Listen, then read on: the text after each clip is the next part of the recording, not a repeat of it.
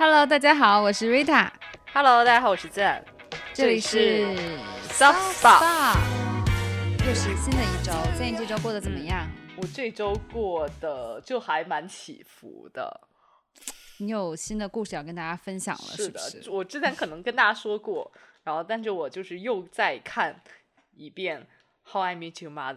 哇，你真的好喜欢这部剧哦！我这部剧真的我 老少咸宜，我推荐所有听到这里，刚刚也没有多少秒，一定能听到这里的朋友们 就是这一期别的没有听到，至少听到了这部剧，你就安利成功了。对，我不管这个完听率有多少，但听到这里的朋友们一定要去看《How I Met Your Mother》。然后我为什么嗯一直沉迷在这部剧里吗？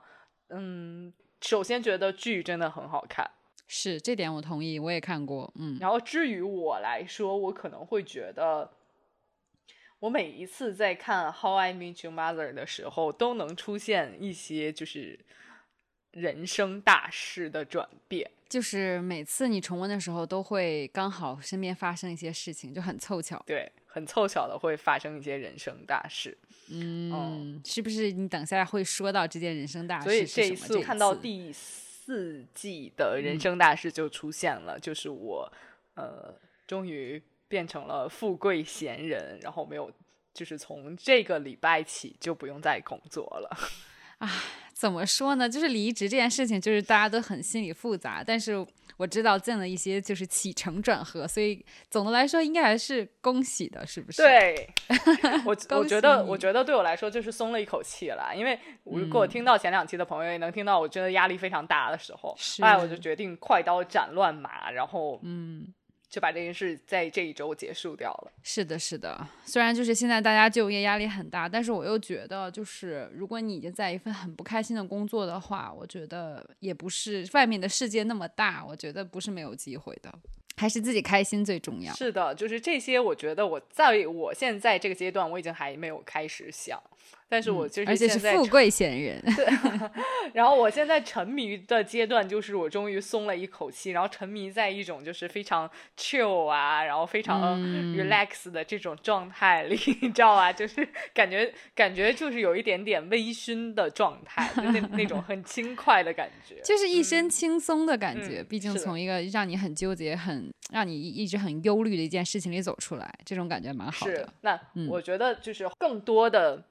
状态和心情，我要放在 Tips 跟大家分哦享，一下。好的，好的。嗯，那我要先问你说，这个礼拜过得怎么样？我这周之所以非常非常羡慕 Zen，就是因为我这周过得非常 stressful，就是我我的我的我的这个工作呢，虽然总体来说我我没有在短期计划有说离开的打算？嗯想法，但是依然是嗯，依然是不是说最满意，或者说让我能坚持就一生的，我知道肯定不是这样一份工嗯作，所以说又遇到了一些就是新的项目，并不是让自己很能投入或者很有兴趣，就会让。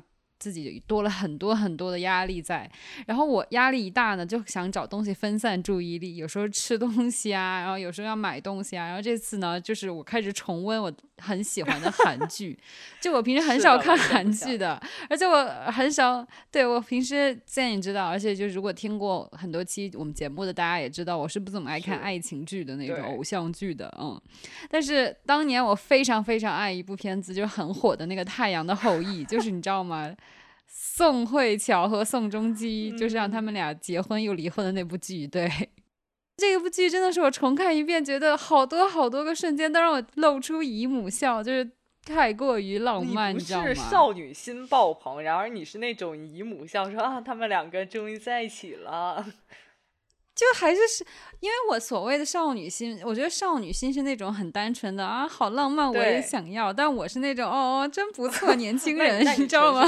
对 姨母的，嗯，姨母笑，对不对？对，就是因为他那个剧的设定就是一个医生和一个士兵，然后你知道，就士兵这个设定很戳，这跟我接下来要说的另一部韩剧也有关系啦。就士兵这个东西，你知道吗？制服诱惑这种东西是真实存在的，这点我相信你也是认同的，因为我知道你也喜欢制服诱惑，你讲过，不要不要就是反驳我。是是是，继续，请继续。Anyway，所以就是这部片子很戳你，就是它很多剧情都会出现那种吊桥效应，就是那种让你很两个人都在很紧张的状态下，然后一起逃脱出困境，就很容易让人产生火花。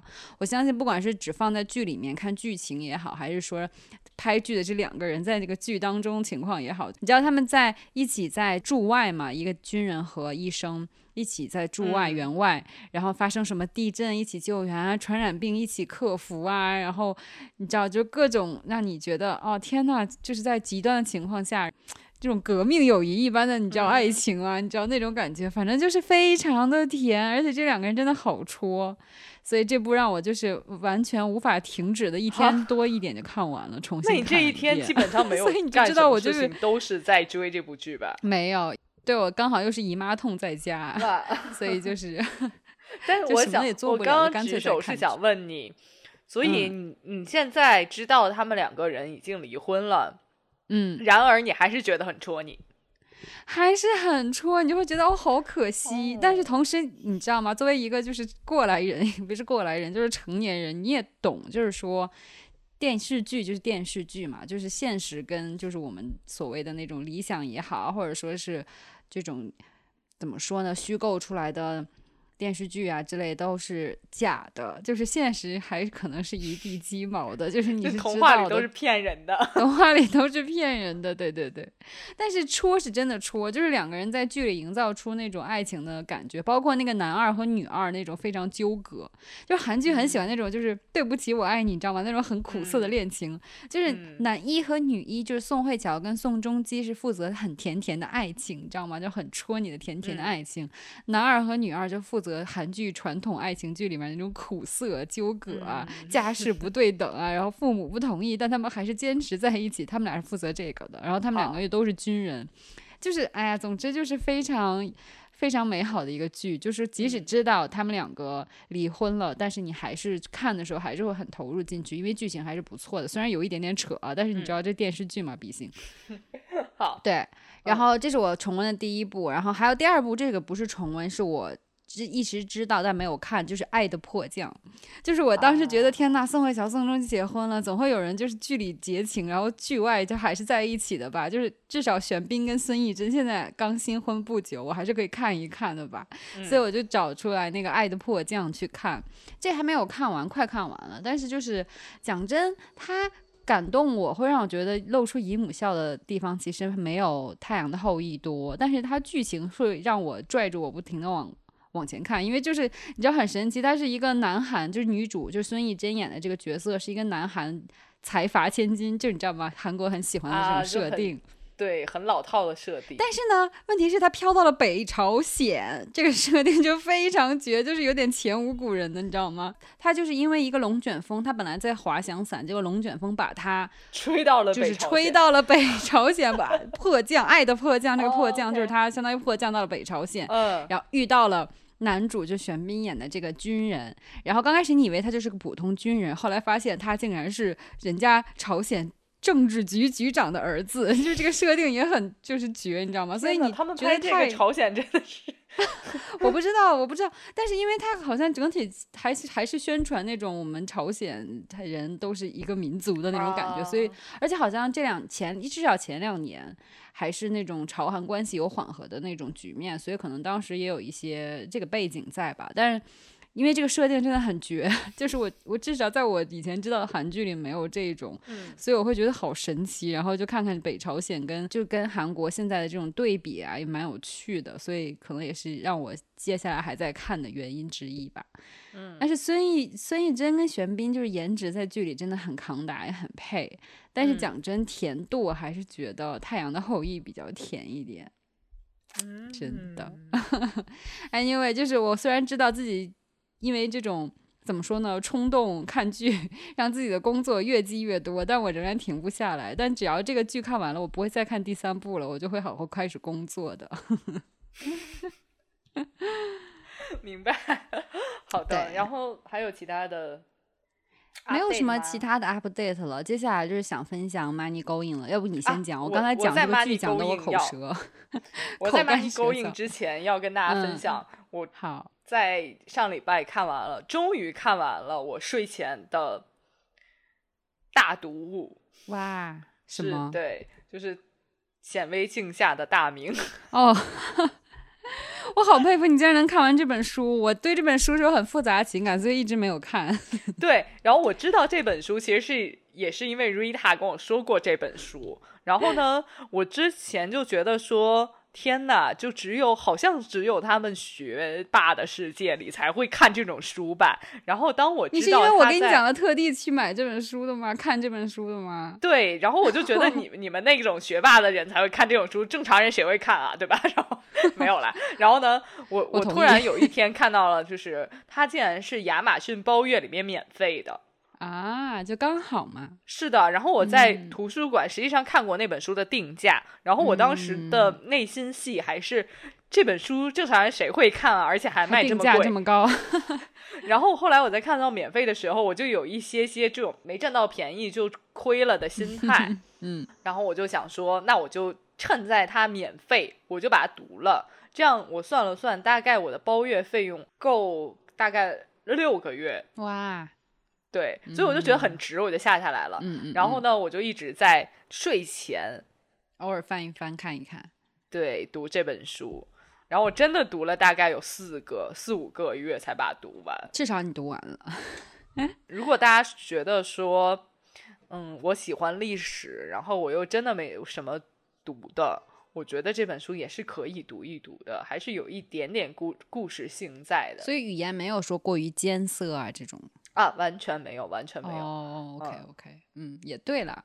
像马伯庸之前写书也不是那种就是非常学术性的，也是对他也是讲一些就是大背大时代背景下的一些就是具体人的小故事这样子啊。但只不过那些故事没有你想那么那么有故事性，或者说那么就是浅显易懂。他可能会那种小故事也会花很多很多页去。读时间背景啊，时代背景什么？哎，对，所以就是我觉得，但大家如果有亚马逊包月的，因为亚马逊现在 Kindle 也马上要退出市场了，你就趁着这这个还没有走的情况下，把它下下来读一读，我觉得 OK。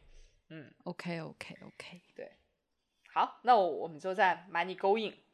好。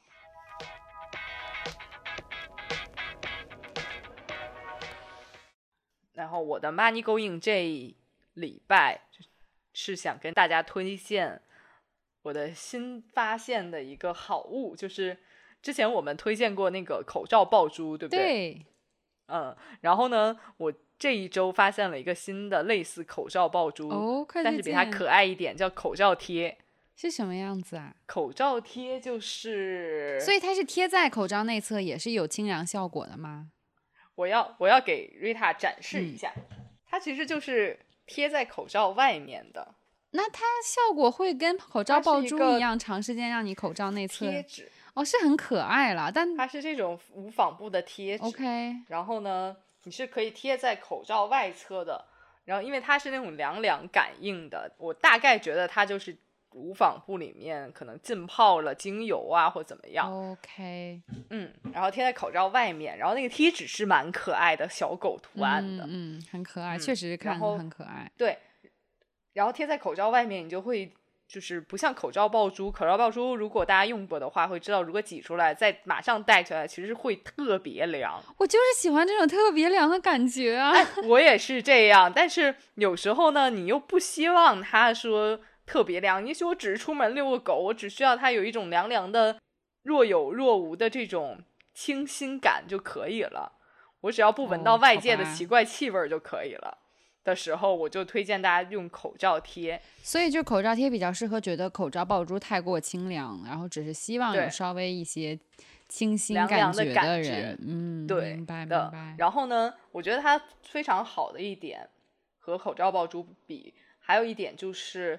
口罩贴实际上，你下次戴的时候还会有这种清凉感，不像口罩爆珠，可能用一次之后它就没有，然后你再戴那个口罩，对，没有凉，且你的口罩里面会有一种味道，有可能是那种药味儿啊，或者是那种奇怪的那种。哎呀，我自己是蛮喜欢那个味道，所以我不会介意。对我是喜欢。真的吗？就是它不凉了之后，它不凉之后，一般我也不会用那么久，就是这个口罩可能就扔掉了。嗯。有道理。因为我不会戴一个手口罩戴超过对啊，其实一天啊，你早上用，比如说口罩爆珠，你下午再戴的时候，还是就会有那种味道。我会补哎，我就会补。哦，明白明白。因为我是非常需要那个凉的感觉的，尤其夏天在外面很热，的时候。其实我我会我会嗯不太补这种东西，就是如果如果我可能只是嗯比如说我去从公司走到车库的时候，我就不太会补这种东西。嗯，明白，明白，明白。嗯，那这确实是个不错的选择。加口罩爆珠，我就会觉得说里面有股药味儿。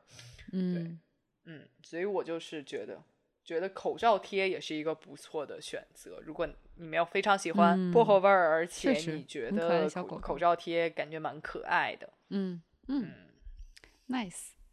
而且我特别想提一句，就是我的口罩贴是一天贴一个嘛，你有时候根本想不起来要换口罩，因为我不是一个特别特别像你一样嗯每天换一个的人。有时候因为我只带带到车里，然后就就到公司也不会再带了。然后我每天换一个的时候，带到第二天我就又贴一个，你就知道这个口罩已经用完两天了，然后你就应该把它扔掉了。明白，而且就是每次换的时候，就感觉就是即使你戴同一款口罩，但只要贴不同贴纸，又蛮跟别人不好认的一样了。我觉得这也蛮，也嗯是一种口罩装饰。哎，对，行，那你的、嗯你的 money going 是什么？我的 Money Going 是我买了一个新的运动手环，就是 Keep 新一代的运动手环。我发现你真的很爱运动手环，你是我身边为数不多戴运动手环的女生，你知道吗嗯？？是的，因为我是那种真的很沉迷运动，并且很在意就是记录运动的人。就是我之前是有 Keep 的那个第一代，就它刚出手表的时候我就买了一个，当时还是布朗熊合作款，但是因为它是对，因为但是它是第一代手表嘛，然后。就是跟小米啊，或者说尤其跟 Apple Watch 比啊，就还是差蛮多的。不管是表盘，表盘很瘦很细嘛，嗯，然后就只能显示一个大概就是运动时候的心率呀，然后时间啊，还有就是总卡路里这些倒也都能显示，所以其实基本的功能是有的，但是设计非常单一，屏幕也没有很多彩，就很很简单，并且它充电的时候需要把表盘从那个硅胶带里抠出来，然后插到一个专门嗯。充电的那种材质的一个小的接口上面去，所以其实还蛮蛮就是费那个机子的。我因为这个原因还换了一次充电线，因为它老是抠出来插进去，抠出来插进去，然后就掰的它后后面都已经接触不太好了。然后后来我就看到出了第三代手环，因为前一阵六幺八做活动嘛，然后我就入手了。哎，因为这个新的手环，它其实已经做的屏幕很大了，就跟小米手环差不多，甚至稍微更大一点。然后，而且就是像 Apple Watch 一样，就表盘有很多很多很多种选择，就是还有跟帕帕姐合作的款，就做的很卡通，非常非常可爱，颜色也有粉色啊、白色、黑色，还有就是红色，好像易想易烊千玺红什么的。然后我我买的是浅粉色啦，嗯然后我当时看中这个手表，就是因为它。对，就是它的运动，就是整个升级了。它它也能测，就是血血氧，就是那种 Apple Watch 最新款不都可以测血氧吗？然后可以测血氧，然后可以测心率，然后还有就是因为我用 Keep 用的非常非常多，我是那种 Keep 重度使用者，所以它这个手环因为是 Keep 合作一起出的嘛，所以它相当于每次你用手机操作或者 iPad 操作进入一个 Keep 的那个项目的时候，它手表就同步一下就开始记录，就你不用再说，哎，我要手表再操作一下我的 Apple Watch，然后开始就是一个测一个身体运动啊什么的，然后它的心率啊，包括呃整个的运动你的记录都非常的完善，然后。又像我刚刚说的，手表那个表盘真的非常可爱，是很可爱的卡通，然后跟帕姐合作的卡通款，然后表盘选择有一百多种，就是比 Apple Watch 我觉得也不差。而且其实我对手环的需求并不是像，比如说有的人还需要用它去刷什么地铁啦，或者说我用它操作小程序啊，我真的只需要它记录我的运动，然后比如说呼吸那个功能也是有的，然后闹钟啊，包括就是手机。呃，来电，然后微信，甚至 QQ，它都也都可以显示。因为我知道，我之前用 Apple Watch 的时候，其实基本上就是看个信息呀、然后还有就是记录运动啊，然后看个时间、天气。然后这个新的手环，它虽然没有看办法看天气，然后但是什么时间啦，然后还有就是基本的苹果跟一样的功能，它都是有的，所以我就还蛮满意的。而且它就是我六幺八活动都不要两百块，我刚说的同时，我就在电脑上查，嗯是不是还蛮酷的就？我是没我没有想到是这样子对？吧？就它我没有想到它这么大，因对，为它很大，这次很大。我对手环的就是记忆还在，可能你说第一代的那一种。嗯嗯嗯，就看着蛮有点像小朋友 天才手表一样。对，然后现在没我没想到这么大耶，而且它就是看着虽然蛮大，但是真的很轻，跟一代的重量我觉得没有差很多，就还是很轻便。嗯，而且也防真的长得很水。像 Apple 长版的 Apple Watch。有一点就是长一点、细一点的 Apple Watch，而且 Apple Watch 其实讲真还蛮重的，有时候夏天我戴会会闷得很出汗懂，但是它这个就不太会有这个问题。然后这次它也解决了说需要把呃就是表盘表芯抠出来充电的问题，它这次直接是后面有磁吸的就可以充电了，所以其实也是更先进，各方面都更先进了很多倍，但是价钱其实也没有涨很多，所以我还蛮蛮满意的这次。然后我这几天都一直有在戴。哇！而且而且我真的被那个它的表盘的多样性吸引住，对不对？对，盘好好非常看多。哦。很好看，我跟你讲，比 Apple Watch 强到不知道哪里去。Apple 那个奇怪的米奇米妮，我不知道是怎么回事。然后 Apple Watch 我我只觉得 Apple Watch 好一点的就是你你要下一个 A P P，然后你才 Apple Watch 才可以换表盘。哦，就很麻烦，还有什么同步啦、可以那升级换什么劳力士的。oh my god！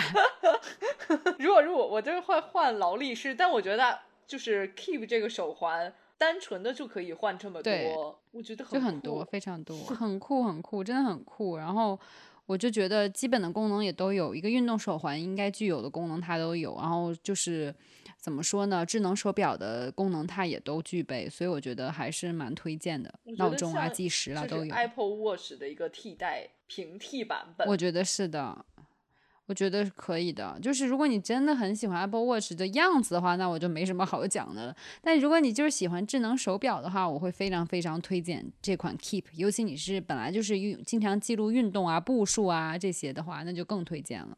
真的不要不到两百哦，做活动它。好像还有一定的防水功能，它还可以游泳。它是有的，你可以你可以带着它游泳没有问题的。嗯，哇，是不是还有点意思，意就是思？就如果 我觉得是这样，如果我没有 Apple Watch 的时候，我会买这个，嗯，就是是因为我觉得就是它符合了我对手表的基础性的功能要求。没错。哦、然后我用 Apple Watch 的时候，通常因为我自己其实是一个没有那么不会天天戴 Apple Watch 的人，我因为我嗯。喜欢买表，然后呢，我戴 Apple Watch 的时候，就是大概率是我想嗯。运动的时候，然后我想运动的时候，我其实只是用它来记录一下我的消耗的卡路里，我的看一下我的心跳，哦、但这些其实 Keep 的手环是这完全个手环都。有，的。完全都有的。对对对对。然后我觉嗯得和 Apple Watch 相比，我可能会选择 Apple Watch 的主要的原因就在于说，我可能觉得 Apple Watch 可以换表带儿，就是它有各种好看的表带儿可以选。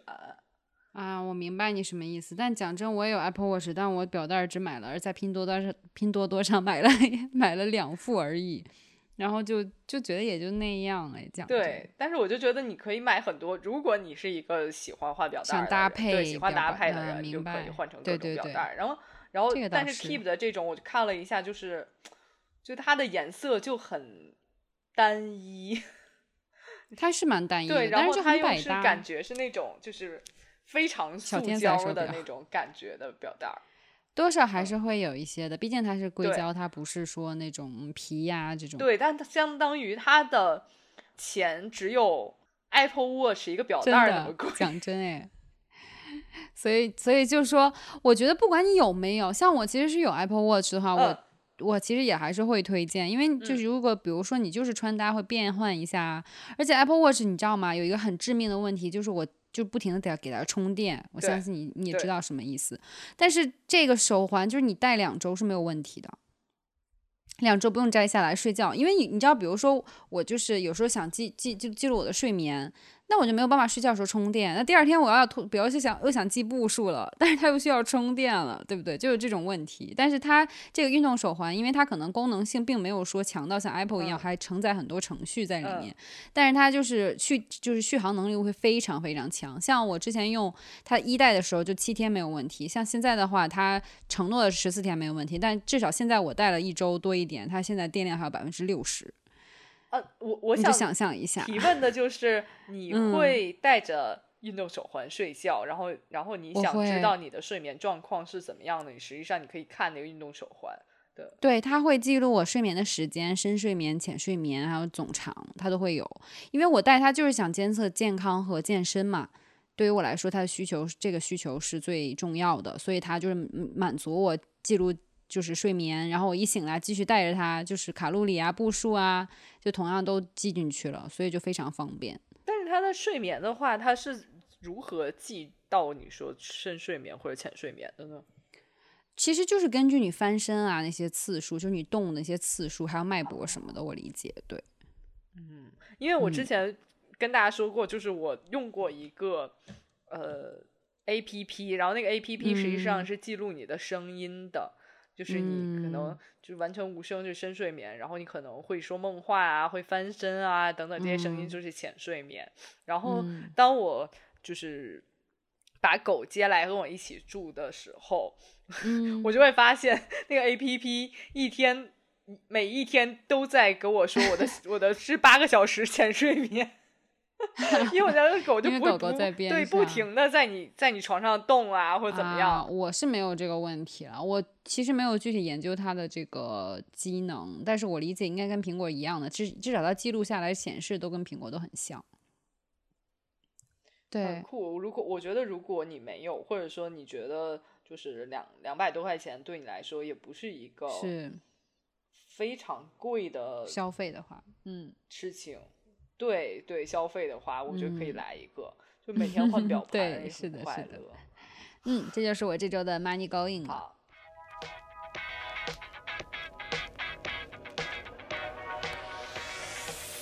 那我们说到本周的 tips，我觉得你这个 tip 比较就是有的聊，所以先讲我的 tip 吧。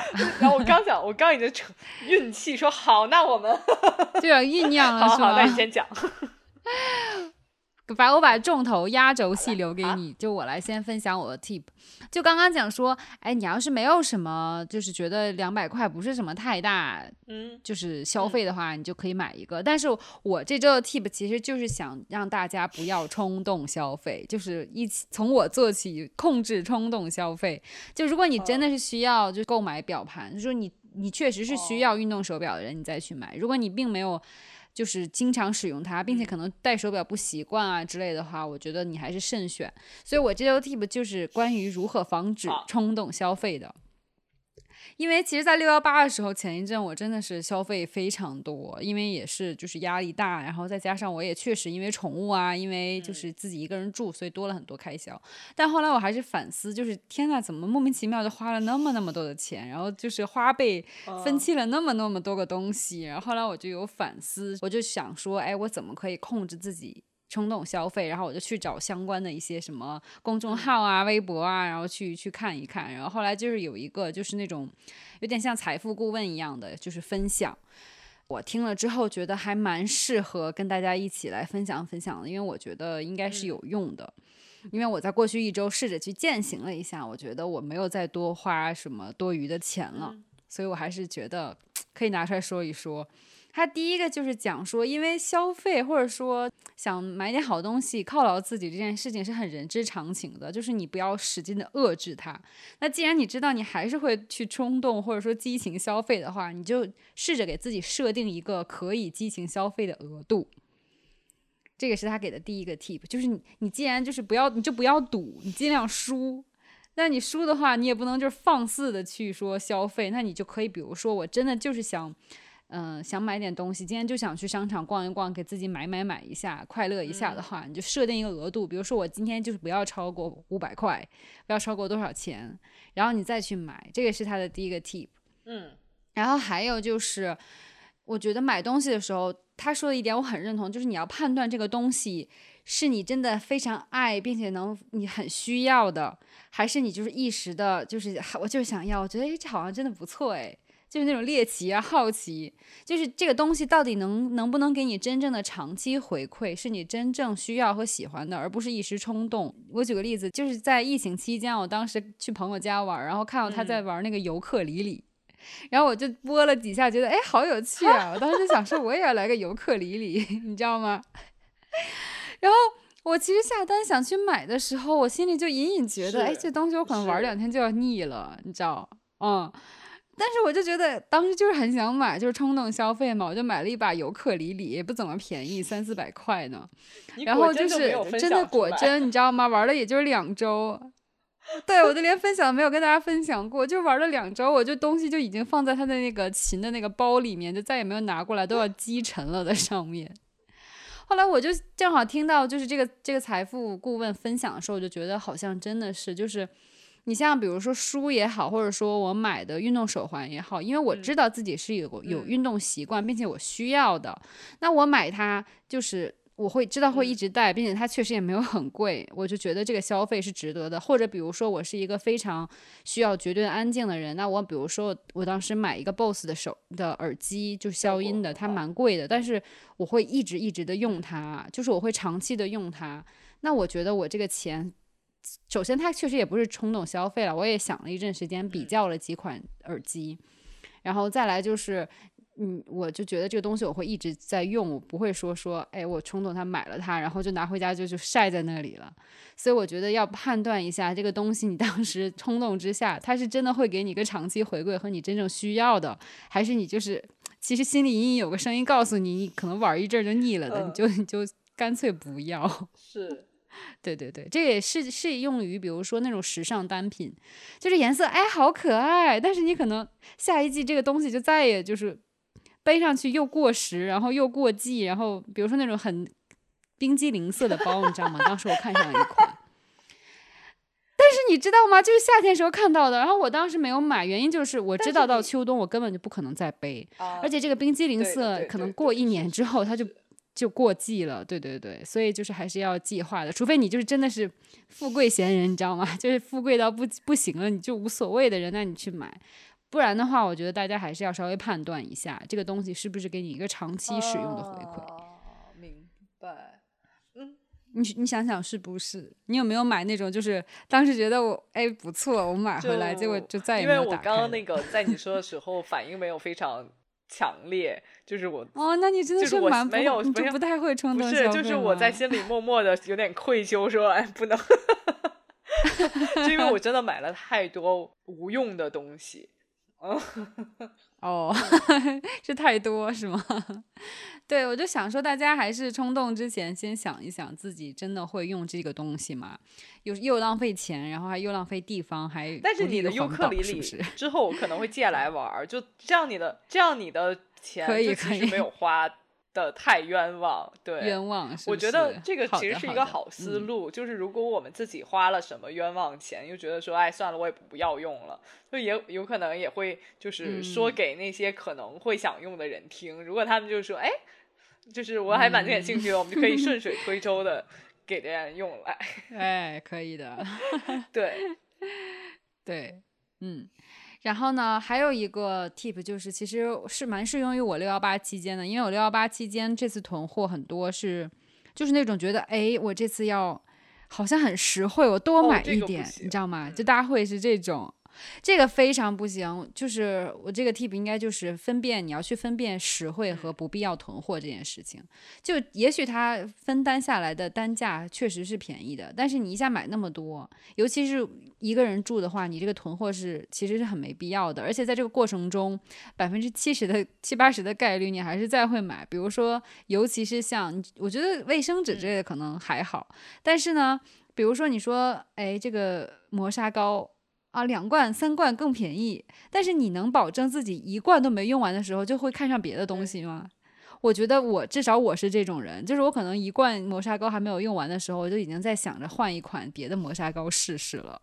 所以其实我觉得就是你要，他可能买多件是单价下来是实惠的，但首先你这一下一笔钱就出去了，然后呢，你可能在这过程中你又会去换别的东西买，所以这个有点像不必要囤货了。所以我觉得这种千万不要说怀着那种哎，就是好像很实惠我就去囤货这件事情要慎重。就是我其实是特别支持这一点的，就因为我其实一是一个非常爱买的人嘛。但我现在，而且我是一个非常喜欢逛山姆的人，但是我是一个人独居，然后呢。所以我就我就大概是从我知道山姆会员店第一次走进山姆会员店开始到现在，每每一天不也不能说每一天，每个月都极力的克制住自己要办山姆会员卡的 冲动。我非常懂，就因为我觉得那些就是在山姆的大部分东西是我没有办法 handle 住的，就抱回家我也没办法把它。吃完或者用完，对，然后就是我记得我当时买了一箱，就一小箱的那个呃出前一丁，出前一丁已经够好吃了，对不对？嗯嗯，而且够方便了，对不对？但我出那个出前一丁仍然吃了四个月。我懂，我懂，因为。你要知道，这种会员商店，像像山姆也好，或者说 Costco 也好，他们在在尤其 Costco 在国外的话，都是那种因为国外的家庭很大，有时候一家七八口人，那他真的就是需要买那种就是大量购入 bulk buy，他是真的需要那么多，就是这样他买很实惠。比如家里好多孩子，家里很多人吃东西，那就能消灭掉。像我之前也是托山姆的有山姆会员的朋友给我买过来一盒那种他们很好吃那个麻薯。哦，那一盒子我就是就是真的是吃不完，那后面就很不好吃了。我当时就想说，这个这个这个会员我不能办，就是即使它很好吃，但我可以托朋友帮我买，甚至我还要托朋友跟我一起分担，因为根本就消灭不掉。对，是非常实用的，一定要量力而行，多买量力而行几次。对，因为这种小小的钱加起来其实是非常大的钱。那下一个就是。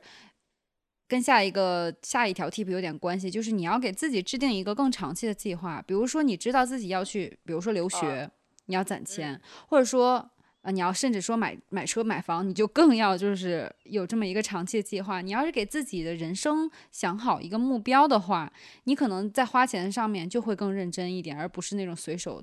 大手大脚去花那个钱了，就不用说非得说是留学这种大大项或者买车买房，就是你假设你就是看上了一个很好的包包，那你为这个包包存钱，你是不是也要也算一个就稍微大开销的一个计划？你就可以不管说是开一个账户存钱进去还是怎样，你就知道自己是有一个计划，那你就不会说老在这种小钱上花那么多钱进去了。我觉得还是要给自己定一些人生的一些长期的目标。实践上来。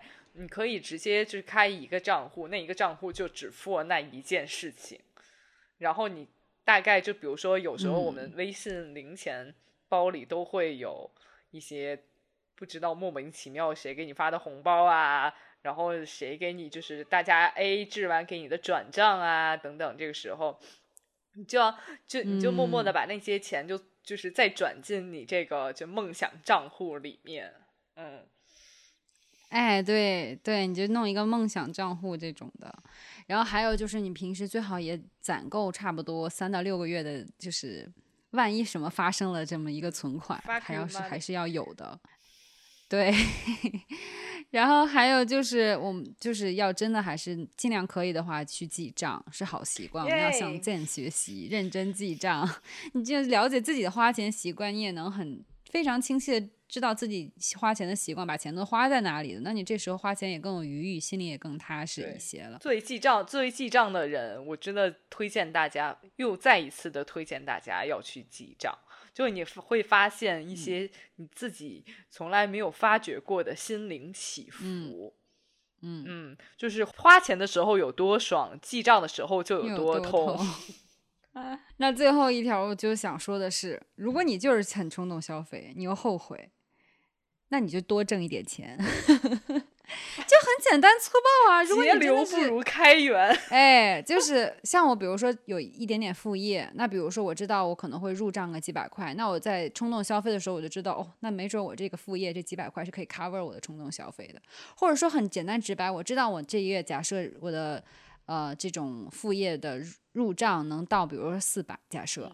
那我干脆就说我的冲动消费就设个四百，这样的话，我正常的工资还有些其他的话，就可以花在就是比如说房租也好啊，就各种固定开销以及我的梦想账户里面了。哦，因为比如说你知道你的这个副业入账是能当能当你的呃这个冲动消费额度的话，那你也更有挣钱的这个动力了吧？我觉得，就是可能的情况下啦，嗯。我觉得最理想的状态其实是你的副业收入不占在你的支出范围内，嗯，对，是这样的，对？吧？啊、嗯就是对解假如我这个月挣了一万块副业收入，但你自己在心里可能想的是，还是我这个月支出可能只有八千块这种，哎，就是，我的就是工资的，嗯，工资而已。对对对对对，是的，是的。总总的下来，还是希望大家消费的时候理性消费。对，但如果花钱可以买来你的，花钱可以买来一些你的快乐，或者说花钱可以消费一些你的不快乐的时话，也可以嗯去对，适当的我们去适当去做聪明的对冲动消费。嗯，这就是我这周的 tip。来，我们的压轴戏，见你来分享一下 你本周，的其实。没有，其实没有对压轴戏。我为我觉得 Rita 为什么说我这个是压轴戏呢？就是因为我们在前前期沟通的时候，我给他说了一个 非常非常非常就是对称的 slogan，所以他会觉得说 OK，你这个蛮好的。因为我因为 Rita 问我说，就是。离职的心情，我就说 离职宛若离婚，失业好似失恋。然后，然后瑞塔就有点这有有点吃惊，说你明明脸上都笑那么开心，你为什么还要说自己在啊，怎么会就是是离婚和失恋这种话？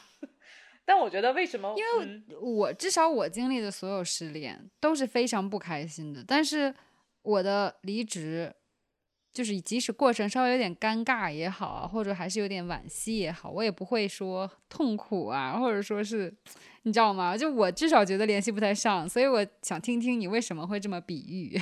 我觉得是这样，因为就是我们在录节目的这一天，是我所有事情都完事儿了，就是基本上我自己嗯。后面不用做什么，就要只要等着一些，比如说手续什么的寄给我就好了。嗯，所以我嗯。今天就非常巧的是在这个当下的心情里面，嗯。嗯，然后呢，我为什么说像离婚或者说像失恋，就是因为当下你的感觉就好像就是这个东西你就失去了，然后或者说你就是把这这一段时间这一段经历就做做了打成结了，收拾好嗯了一样。